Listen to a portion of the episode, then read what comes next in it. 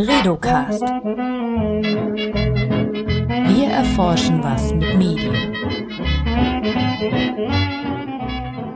Welcome to the Bredocast. This is a podcast of the Leibniz Institute for Media Research in Hamburg, Germany. My name is Johanna Seebauer, and in this podcast, I am talking to media researchers about their work. Today, in this episode, we are discussing something rather groundbreaking, I would say. Um, the social media platform Facebook, we all know it, has for the first time in its history allowed researchers access to their headquarters to investigate in an embedded fashion the platform from within. And uh, two researchers of our institute were the first to study how Facebook develops rules that shape how 2.7 billion people communicate. These two researchers are here today, Wolfgang Schulz and Matthias Kettemann. Thanks for coming. Hello, thank you. thank you. Thanks for having us. I'm very quickly introducing you, and then we jump right into the topic. Uh, Wolfgang Schulz is the one of the two directors of the Leibniz Institute for Media Research. He also teaches media law at the University of Hamburg and is, besides that, also a director at the Humboldt Institute for Internet and Society in Berlin. Matthias Kettemann is a senior researcher here at the Leibniz Institute for Media Research. He is a speaker of uh, a um, research program that focuses on how rules and um, new practices of communication develop in digital uh, spheres. And he is currently also a guest professor at the University of Heidelberg teaching international law. That is correct. that is correct. Wonderful. Uh, just uh, some meta information. We are all German speakers, but we decided since this topic is quite international to speak English to also make this po podcast more accessible for people that uh, don't speak German that well. Okay, so let's jump right into the topic. The two of you were able to investigate, to, to research Facebook from uh, within for researchers, Facebook has been sort of a black box, I would say, for, for quite a while. You could do research about how Facebook uh, influences how people communicate, how Facebook influences the news consumption of its users, etc., etc. But it was very hard to look inside and um, and see how this company works from within. How um, and I will ask you, Wolfgang, now how did this whole project come about? How did you gain access to the company? So the starting point uh, is that uh, I think for a couple of years we are studying the uh, structures, normative structures of public communication, and what we saw is that uh, private ordering, what companies like Facebook and others do with their um, codes uh, of conduct or their standards, um, has become more and more important. How to influence public communication. Um, and uh, secondly, uh, we heard very often in conferences, we need more information about how these rules come about, how they are constructed, what are the procedures in which they are uh, construed, and, and so on. And uh, people always said uh, it's impossible, you cannot look into it, uh, you needn't ask because it's for sure that you wouldn't get access. And we said, challenge accepted, we will try. And um, so we started um, a conversation with people from Facebook. And uh, I think we were lucky because um, after the Cambridge Analytica scandal, there was an, a debate within Facebook. Um, what does that mean for us? Should we um, now be completely closed for academic research, or should we even be more open and have a, a more structured access to our internal information? Um, and um, I think building on that, we were able to uh, convince them um, to to give us access uh, at a level that uh, has not been granted before. And who did you talk to at Facebook? Was it the was it Mark Zuckerberg and Sheryl Sandberg, or was it who was it? So I uh, did talk with uh, Mark Zuckerberg this year, but it was not about this project. Um, um, so uh, our main point of entry is. Um, um, um, expert at Facebook who is coordinating the uh, stakeholder groups, um, and uh, academia is one of those important stakeholder groups. And so he is uh, the first point of contact and was extremely helpful in organizing um, how to get access um, to the uh, to the um, working groups uh, we wanted to study. And was it hard to convince them?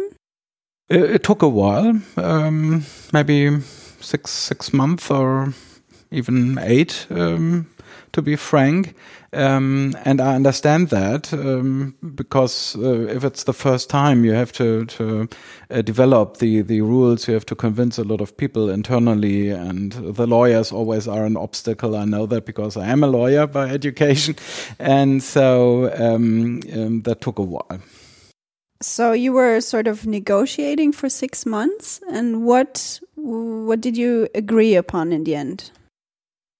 So our agreement is that um, we can have, uh, could have access uh, to all the relevant uh, working group meetings that take place in the process uh, from uh, the first signals that the community standards uh, of Facebook might be changed until the final decision about these these changes. So we um, could have access to to all the steps from this first initial thought about changing the rules to actually changing them or deciding that uh, they should not be uh, changed. Um, and that is, um, uh, you will see that in our paper, that is a very complex uh, process within the company uh, where a lot of people outside the company play a key role. And um, um to, to have access to all these um, different settings was key for our research. And we negotiated that we, we um, can, can have this access. Mm -hmm. Um, the paper that you just mentioned is now published as a, a preprint and will be published uh, later in 2020 in a peer-reviewed journal. We will, of course, link to this in the show notes. Um, so the the goal of of your project was to find out how Facebook develops rules for communication on its platform. Matthias, then you uh, went over there you uh, went to California to spend some time uh, at the Facebook headquarters. What was your impression? What did you do there? What was your daily life? Mm -hmm. Sure. Um, but first, just just to add, perhaps that we were only able to do this project because of the, uh, the level of trust we have been building and the research that that Wolfgang uh, and his team has been conducting over the last years on on how uh, communication changes and how the roles of private actors influence the way we communicate also in public settings. I was very happy after uh, long discussions with uh, colleagues from other disciplines um, to to be able to conduct uh, first-hand research there, to uh, talk to uh, participants uh, of uh, of various uh, working groups because you have to imagine how how complex uh, normative change happens. The um, the product policies, the um, the rules um, of um, of communication within Facebook are by now a um, an intricate order that is constantly evolving and changing.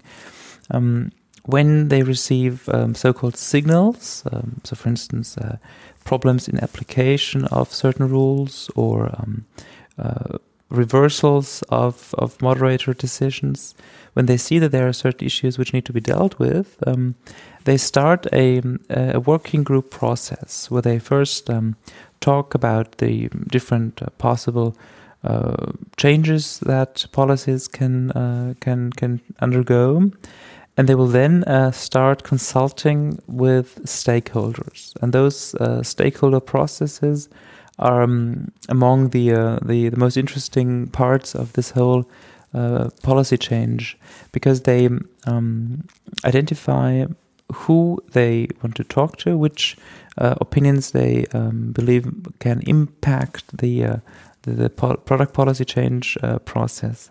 And I was able to attend these these meetings and uh, listen in to the calls. Um, and uh, found it incredibly interesting how much effort is being put into um, into proceduralizing this, you know, into into trying to get more uh, more legitimate outcome.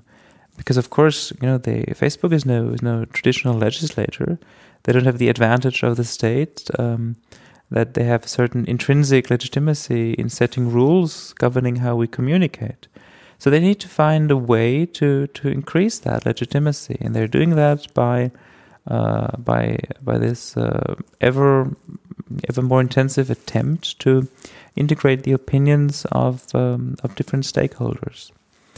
I found my time there very interesting. I uh, we, I kept uh, extensive notes. Um, and uh, based on these notes, we then developed uh, a couple of theories on how to and how Facebook um, how how Facebook structures the normative change.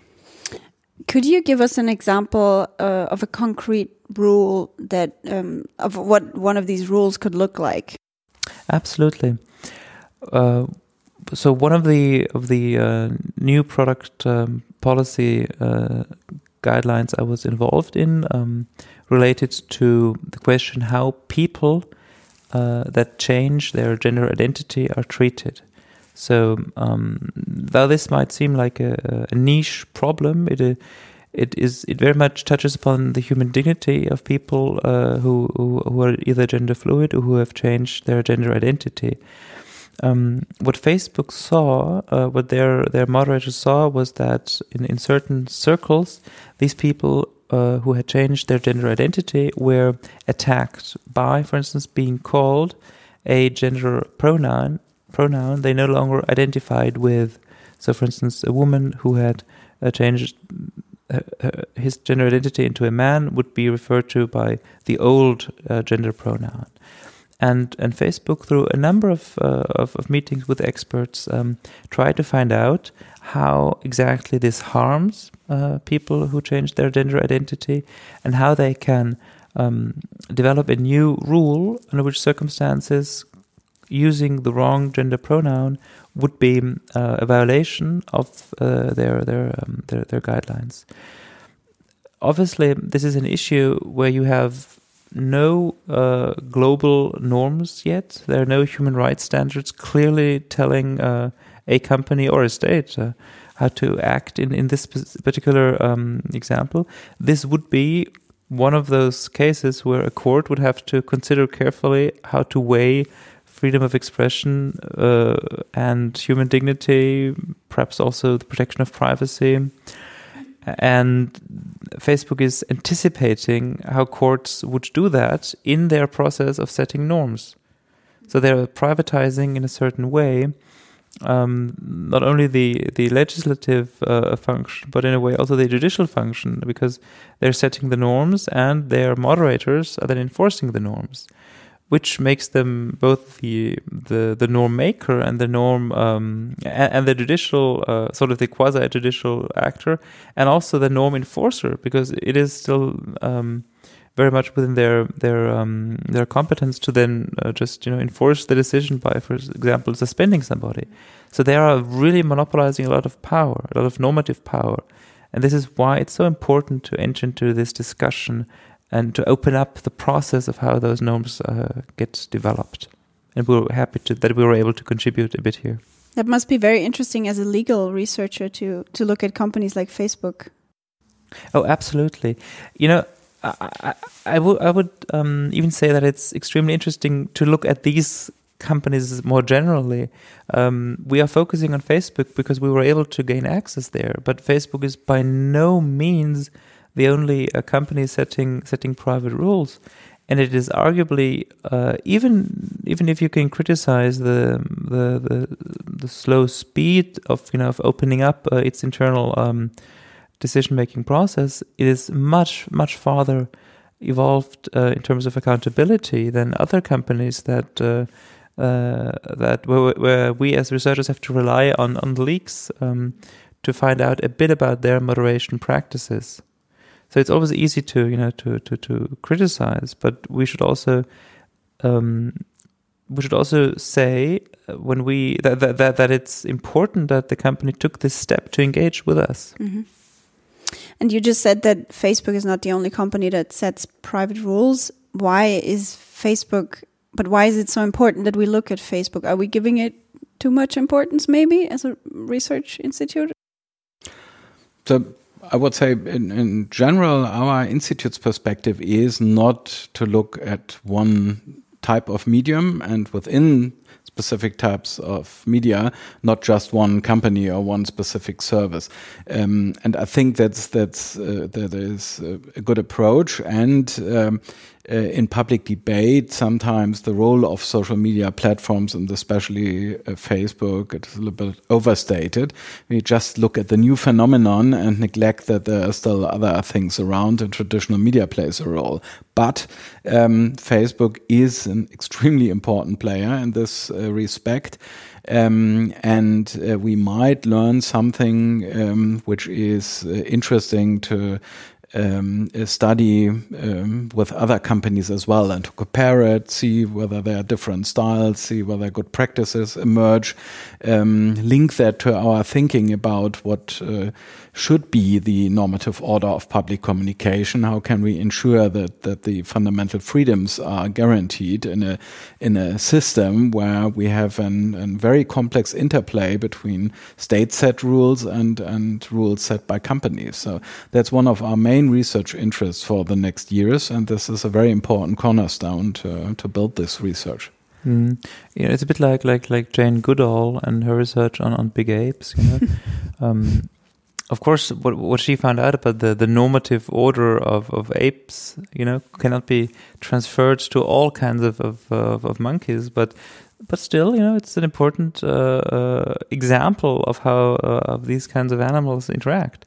Here, also, uh, without you know comparing any company to to any animal, um, Facebook has a very powerful position um, because it is also treated by uh, by political actors, including the EU and including governments, as um, an exemplary object of regulation. You know, um, it's it's very much seen as the you know as the epitome of um, of, of, a social media company. Mm -hmm. now, Facebook has made quite a few negative headlines recently. Um, if we think of uh, Cambridge Analytica, for instance, it's not so far fetched to think, okay, Facebook might be doing this, opening up to to researchers to also appear as more transparent and to maybe also whitewash a little bit. What do you think of this? So, I think it's definitely true that they want to show that they are transparent, but I think that's not a problem if they are in fact transparent and uh, uh, open up like that. Um, so um, I think that is a motive. Um, I think another motive why they um, uh, granted us access is that it is interesting for them to learn about their own procedures from an outsider's perspective. So they have their own interests, and uh, everybody has that. We have our research interests; they have uh, they have their interests. Um, we don't think that we um, engage in any whitewashing here because we just um, depict what we have observed. And uh, uh, what was important to us for this research, um, uh, two things. Uh, one is that it is embedded in a um, theoretical framework with an um, developed methodology, and it's not just opportunistically seeing, oh, that's something happening here and, and jumping on that. Um, so um, that is, I think, uh, extremely important when you do this kind of research to make sure that it is uh, actually um, um, academic research that serves the academic uh, community. Um, that is important. And the second thing um, was that we wanted to make sure that apart from access, we don't get anything from Facebook. So there was no funding of anything. Uh, we paid for our flights, for our accommodation, and and things like that uh, to make sure we just want them to open up, and everything else is our business. And could Facebook in the end influence the findings that you got? No. Or the, the content of the paper that will be published? no. What we agreed to, uh, and we talked about that a lot because um, that is something that uh, they are allowed to review the paper, but just for two things. One is privacy issues, and the other thing is uh, trade secrets. Um, and um, uh, they did not request anything on on this basis. So the paper that we will publish uh, is not influenced by anything that that Facebook says. Um, but I think we have to make transparent that there have been this uh, process. If it has been just interviews, uh, we wouldn't have agreed to this kind of procedure because when you say that, you say that, and then we have to do that. But when you are embedded there, you see everything and you can uh, look at things that have to do with personal data of users or personnel of Facebook. Uh, um, or you could um, accidentally look at something which is uh, something that uh, is in development and has not been announced so far. And uh, so at the end, we agreed on, on this procedure. Um, we know that is kind of pioneering work, and we welcome a discussion about what is a proper method um, uh, when you um, uh, do this kind of, of embedded research. Other um, uh, sectors of, of academia have more experience with that. For us, it's relatively new uh, to do that. So um, it was uh, not only um, pioneering in, in terms of, of research questions, but also in terms of uh, how to engage with this kind of, of uh, mega big company that is in the public debate every day. Mm -hmm. Mm -hmm. And adding on to that, um, here at the, the Leibniz Institute for Media Research, uh, we we truly find that you get to the best results scientifically if you combine the disciplines. You know, we have a strong focus on on regulation, on on, on researching regulatory issues, but also on, on doing that um, based on on empirical evidence. Um, so we combine media studies and regulatory studies. And we did that in this project as well. We have, I would say, a third of the paper at least is dedicated exclusively to our methodological approach, where we clearly lay out um, how we come to the conclusions. You know, we, we don't have we don't have mice uh, where you can replicate uh, your study on. What we have is honesty about our methods and clarity about our results. And we're very happy to engage with the, the global scientific audience. We feel very confident in in our insights, um, but of course we are we are aware uh, that since this is uh, this is a, a first of all a pioneering study, and secondly it's a case study of one company, an influential company, no doubt, but still it's it's uh, based on one company. That um, not all results will be uh, generalizable. But um, in the um, run up to the project, in the run up to the embedded phase, we held extensive um, consultations with uh, colleagues from uh, ethnology, uh, from sociology, from sociology of media, um, uh, from media studies more generally, to ensure that uh, our approach uh, is firmly anchored in in, in current scientific methodological discourse. Mm -hmm. Matthias, you were basically doing classic uh, field studies in uh, at Facebook by assisting or observing uh, meetings of the the team that creates the rules. So it's it's sort of an an ethnographic uh, research, we could say. Well, we did talk to to people with uh, ethnographic and ethnological um, uh, background um, we wouldn't call it an ethno internet ethnography because uh, they counseled us that usually these kinds of embedded phases would would have to take longer to be really to be a real uh, you know real embedded uh, time. You know, they were talking about periods of three to six months at least. Um, How long um, were you there? For for one week, mm -hmm. but we uh, only saw this period as. Uh, as one, you know, one source of data. Um, we also relied heavily on um, uh, on on online um, calls, which we uh, organized with uh, participants. You have to be aware that the teams which are working on specific changes are based in ten to twenty different locations. Um, so it wouldn't have been any difference uh, to do to do those calls based from California, or to do them here from Hamburg. Uh, you would talk to people from London, from Sydney, from uh, from Africa. Um, and that's also the way that normative uh, policy changes happens there. So we were in a way participating uh, the same way that a lot of uh, Facebook employees were participating in those calls. So just being physically there, uh, that was neither the, the start nor the end of our uh, of our data uh, collection.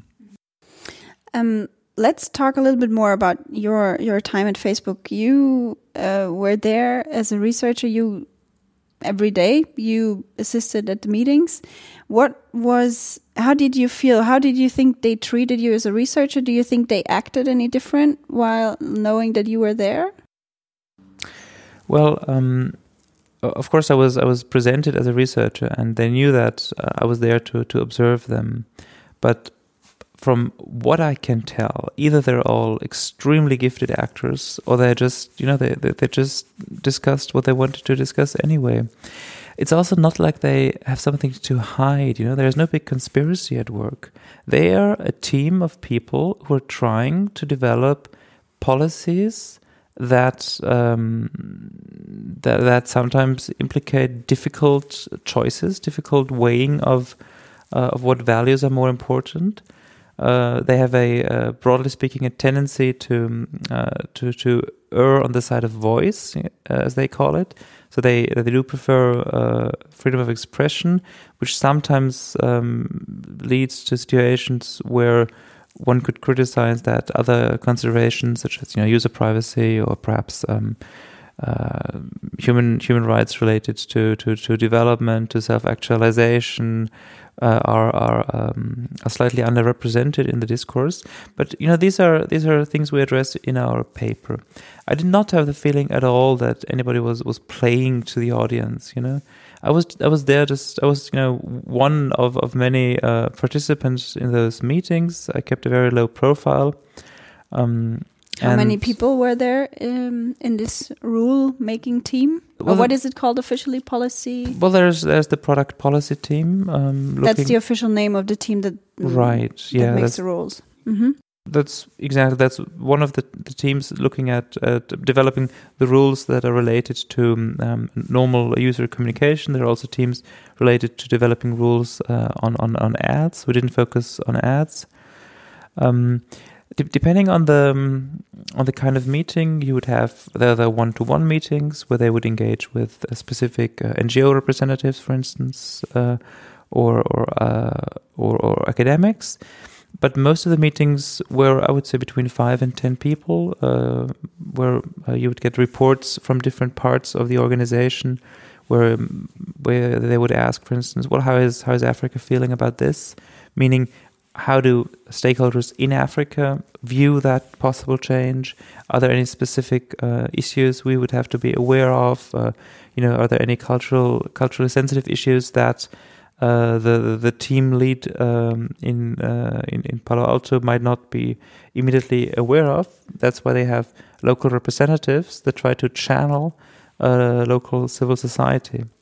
So they're trying they're trying really to. Um, well, it might sound corny, but I, I, I came, we came away feeling that they're really trying to develop uh, sensible standards. Mm -hmm. And what kind of people are in these teams? Are these legal scholars or uh, from all over? They're they're generally um, successful, intelligent, younger uh, um, academics between uh, people with an academic uh, background between I would say 25 to, to 35 40 some exceptions but that's sort of the the the, the normal um, participant there um, they're usually very well educated at, at, at, very good universities. They've often had already impressive track records of of, um, of, things they did before coming to the team. Um, of course, this uh, already guides, in a way, the frames in which they are thinking. Uh, but this does not make you know Facebook different from any other uh, successful uh, a social media company or or you know any any any company if you look at you know the people who are driving those um, those companies forward you would you know the, you would have very similar makeups And it's it's. I think it's not dominated by lawyers, or is Oh, it? no, sorry, no. because uh, you asked. I Yes. think, um, for example, our uh, main contact partner. I think he's historian or by education, with a lot of experience in other countries and other fields. Yeah. So, um, Yeah. So I um I, worked with with um with diplomats uh, in a, in a earlier stage of my career, and I uh, there was rather a strong um, feeling of, of familiarity because diplomats too um, don't have a specific specialization, but are often you know used in different settings from one year to the next, and you would have that uh, there too. Um, so you would have teams of, of philosophers, uh, of, of social scientists, of communication scientists, and relatively few lawyers, I would I would submit, um, working on different areas, which sometimes change, you know, and over over years develop. So there's no no no high high level of, of specialization, um, but rather this you know this sense of community, the sense of working together on trying to find a a good uh, a good solution, for lack of a better word. Maybe we can discuss um, one example of how a, a certain rule comes about. Maybe about maybe we can we can take the example of the gender identity issue that you mentioned earlier. How does this um, issue arise uh, within Facebook? Is this something that people from outside take to Facebook and say, "Hey, I am I feel weird about this. Can you please uh, do something about it?" Or is it um, people within the team that say, "Oh, guys, we need to um, maybe uh, set our rules accordingly. And um, how is it then processed? Like, what what is the process of Mm. rulemaking? That, that that role is still in the making, so I'd probably rather focus on a different one. Okay. Um, the one uh, regarding um, um, pro pro white hate speech. You know, um, if you recall, after the the attacks of Christchurch, rather quickly Facebook um, uh, introduced the rule that certain kinds of, uh, of of white nationalist hate speech would be would be taken down and globally there was this this feeling that well uh, obviously this was a clear reaction to this single event uh, uh, but but in fact uh, when you when you when I talked to people about that it turned out that they had been working on a, a new uh, stricter policy um, regarding white nationalism for, for quite some time.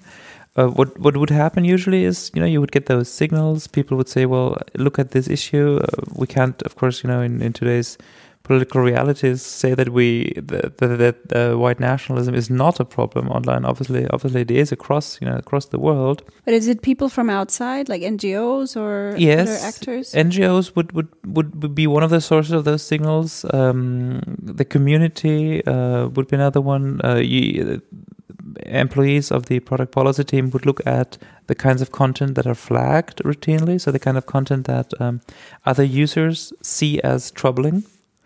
Um, and they would send reports uh, through the through the chain, and they would end up uh, with the, the the product policy team.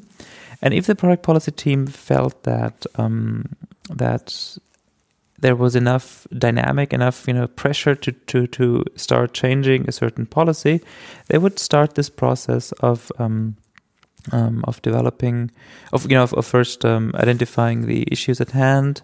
Then they would engage with an internal um, an internal uh, science uh, team who would uh, look at, at you know reports and talk to scientists.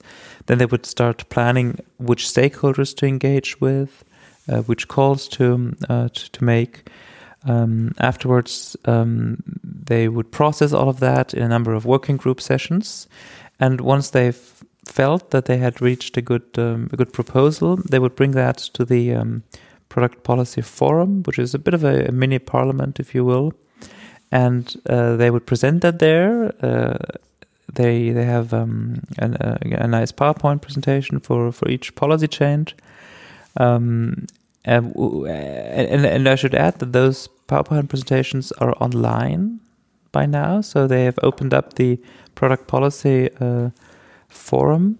Uh, there, there are many uh, parliament. You can, uh, after you know, a bit of a time lag, you can find all of that online, all those powerpoints.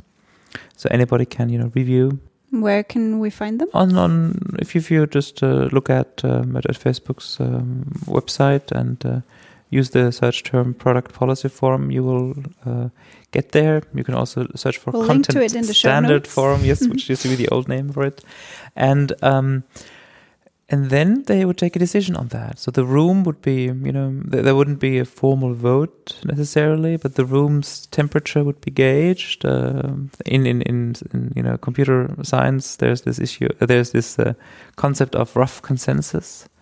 Uh, if you know nobody's strongly opposed to it, then you know this this would be um, a- adopted, accepted, and implemented And how often do these um, every second week.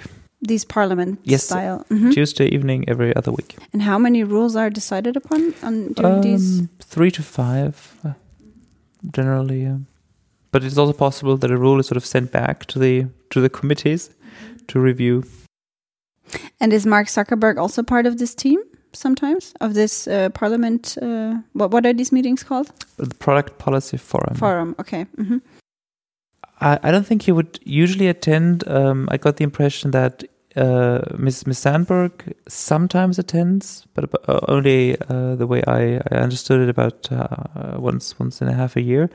But that doesn't mean that uh, the the leadership is not involved um, in the um, in the process. You know, sometimes those signals to change rules come from leadership. Uh, we got the impression that a lot of um, you know internally a lot of uh, uh, communication processes are taking place sort of behind the scenes with some uh, some some reports um, um, that uh, send up to leadership to get a first uh, you know reaction on how how they feel about uh, a, normative change. So they are involved, uh, depending on you know the, the kind of change that's happening. Okay, um, let's slowly come to an end of this uh, episode. Um, I would, I would ask you to maybe summarize in in, in, a, in a few sentences what are the so what is is the main takeaway of this pilot study? So I, I think a lot of takeaways. Have, we have to be modest uh, because it's just a case study. There are some things that we cannot see. For example, people and we would be interested in are there um, uh, intervention into this process um, for for economic purposes? We have not seen that um, in our observation, but that obviously does not mean that it does not exist.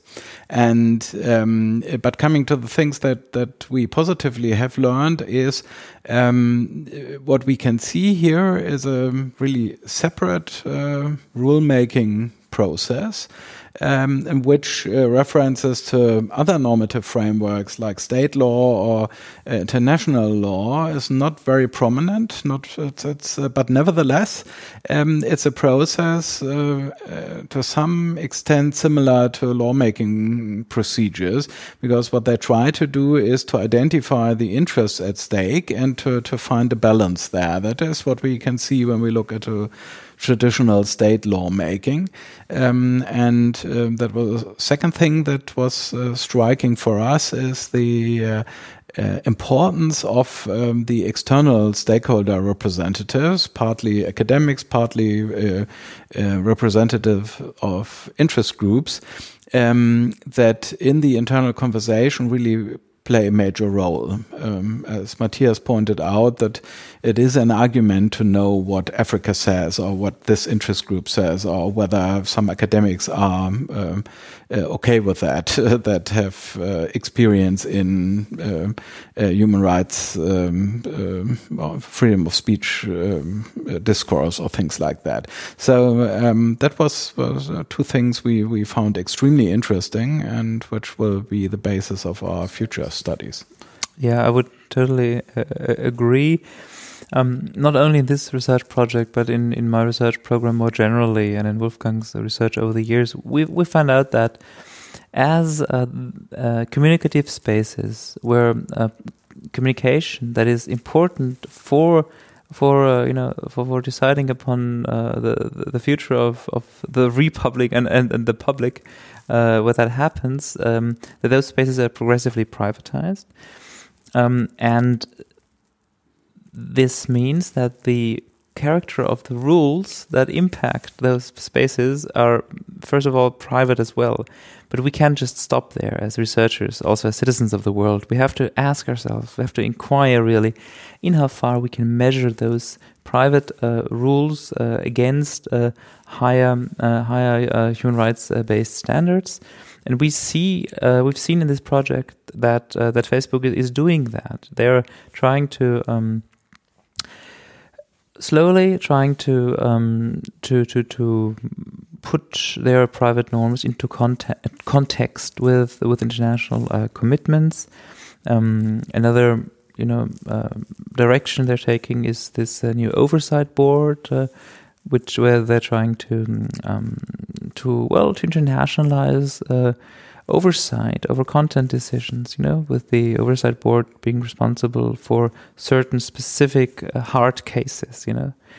Um, so this is, will be an interesting development we'll focus on too. And perhaps the, the, the last thing I wanted to mention, you know, in, in, in a lot of uh, criticism of Facebook, there's this, this feeling that um, the, the real product of Facebook is sort of our attention because they're you know they're selling our attention to their advertisers. You know, there's this slightly cynical view saying, oh, you know, we are we are Facebook's product.